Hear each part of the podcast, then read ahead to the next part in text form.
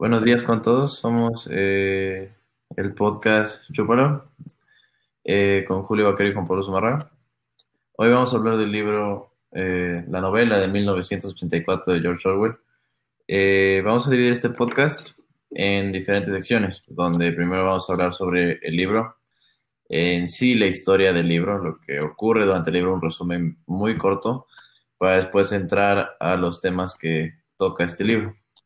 Entonces, por ello vamos a empezar con Juan Pablo, que va a dar la introducción del libro. Básicamente va a explicar quién es Winston Smith y qué significa vivir en el mundo de 1984. Entonces, empecemos.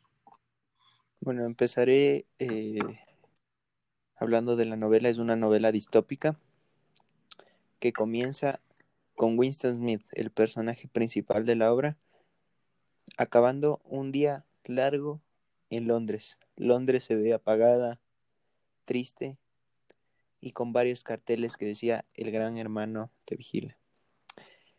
Esta obra toca, eh, temas políticos y el gran hermano es un partido político que en sí es un partido político que no les dejaba hacer nada. Les vigilaba los les vigilaba todo lo que hacían, acciones y hasta los pensamientos mediante la policía del pensamiento cómo funcionaba la policía del pensamiento mediante telepantallas que controlaban en sí el pensamiento y si es que tenías pensamientos malos del gran hermano, podía ser condenado a muerte o a acciones o trabajos forzados. Por eso Winston Smith se escondió en su casa, en un lugar donde ninguna telepantalla lo viera y empezó a escribir en su diario cosas que no le gustaban del gran hermano, ya que Winston Smith trabajaba en el Ministerio de la Verdad y prácticamente el gran hermano lo que hacía era generar cosas malas en la gente con las frases la guerra es la paz, la libertad es la esclavitud por eso esta obra se le determina como si fuera distópica, por, ya que es lo contrario a una utopía. Y si es que mi compañero Julio aquí podría continuar eh, el contexto un poco más de la obra. Eh, sí, por supuesto. El, el, libro fue escrito eh, principalmente en... bueno, fue adaptado por Nick Lane. yo tengo la, bueno, la frase que es la War is Peace, Freedom is Slavery, Ignorance is Strength. Básicamente lo que se hacía con esta frase dentro de el mundo de Orwell o dentro de esta historia es que era una propaganda, era una propaganda la cual le causaba miedo. El objetivo principal era causar miedo en la gente. Y de esta manera era básicamente una forma de era una introducción a la idea del doble pensamiento. La idea del doble pensamiento en el sentido de que em, no puedes, eh, la independencia o la fuerza de los individuos o la mente del individuo está completamente reprimida por el partido político. Por eso eh, se le conoce como una distopía, ya que la distopía lo que hace es eh, tomar la idea de un mundo completamente la utopía es un mundo completamente perfecto donde cualquiera quisiera vivir, pues esto es lo contrario. Entonces, de esta forma, eh, se usan los, se usan este tipo de frases para hablar sobre lo que se trata del gran hermano y lo que se trata de vivir en esta sociedad. En esta sociedad lo que se utilizaba era la, la neolengua, ya que en se divide en superpotencias, ¿ok? El mundo de la novela de 1984 se divide en superpotencias, la cual es Oceanía, Eurasia y Asia Oriental. De esta manera, se ambienta en Oceanía y se crea este nuevo idioma en base al partido político. Eh, de esta forma puedo sacar varios temas del libro, como mencionó Juan Pablo. Uno, el principal, sería la independencia del ser humano. Por ejemplo, hay una parte del libro donde les muestran dos minutos sobre, un, sobre una persona que traiciona al partido. Y de esta manera, eh, después te muestran a la cara de Gran Hermano, donde Winston observa cómo las personas que están viendo la pantalla eh, sienten un, una eh, tranquilidad al ver la cara de Gran Hermano y esto es por tanta, por tanta quebramiento, cómo rompen la mente del ciudadano para que en serio piensen que el gran hermano es el camino y de esta forma Winston empieza a escribir en, secreto, ya que él ve que la que básicamente solo están eh, haciendo que la mente del ser humano solo se enfoque en el gran hermano y no tenga un pensamiento propio. Exacto. Y ampliando un poco más del tema que dijiste eh, tú, Julio, eso que dices que eh, ponían en una pantalla la cara de el, hombre que había traicionado al gran hermano, lo hacían todos los días. Eh, sí. Aquí, aquí el, él había traicionado al gran hermano y formó lo que se llama la hermandad, que prácticamente estaba en contra del gran hermano.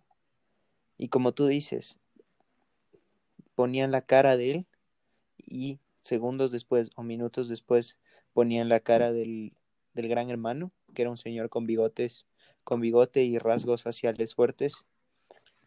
Y Winston Smith, en sí, él era el que se asustaba, tenía miedo al ver esa cara, pero veía a su alrededor y la gente se sentía calmada. Y es por tanta, por, porque en toda parte de la ciudad está la cara del gran hermano y la gente llegó a, a sentir paz al ver bueno, yo quería continuar eh, tocando el tema de los ministerios. Eh, básicamente los ministerios eh, se dividían en... Orwell crea esta forma de arquitectura dentro de los ministerios, los cuales eran unas pirámides dentro de Londres. Y la idea que Orwell toque la forma, toque que el, el ambiente sea Londres es muy impactante, ya que Londres es una ciudad que se encuentra en Inglaterra y el clima, el clima común es nublado, al igual que lluvioso. De esta manera se hacen estas estructuras que es para cada ministerio. El Ministerio del Amor, el Ministerio de la Paz, de la Abundancia, de la Abundancia y de la Verdad. El Ministerio de la Verdad era el que el ministerio más grande, era la torre eh, la más grande de dentro de estos ministerios y la que eh, en la que trabajaba básicamente Winston.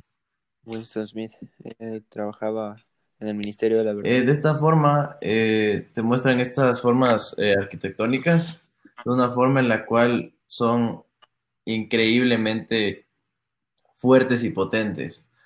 De esta forma, el Ministerio del Amor es el que radica más miedo, ya que el Ministerio del Amor básicamente se enfoca en el castigo y la tortura mental de los ciudadanos. Eh, por esta razón, eh, en, te muestran estas pirámides, te muestran cómo el Ministerio del Amor es eh, el que no tiene ventanas y el más tenebroso de todos, ya que ahí es donde ocurre todo lo que no se ve detrás de pantallas cuando alguien quiere irse en contra del gran hermano.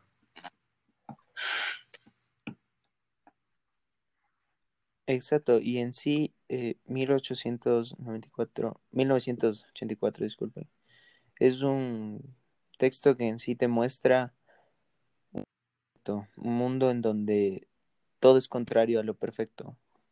Con los. Por eso es una distopía.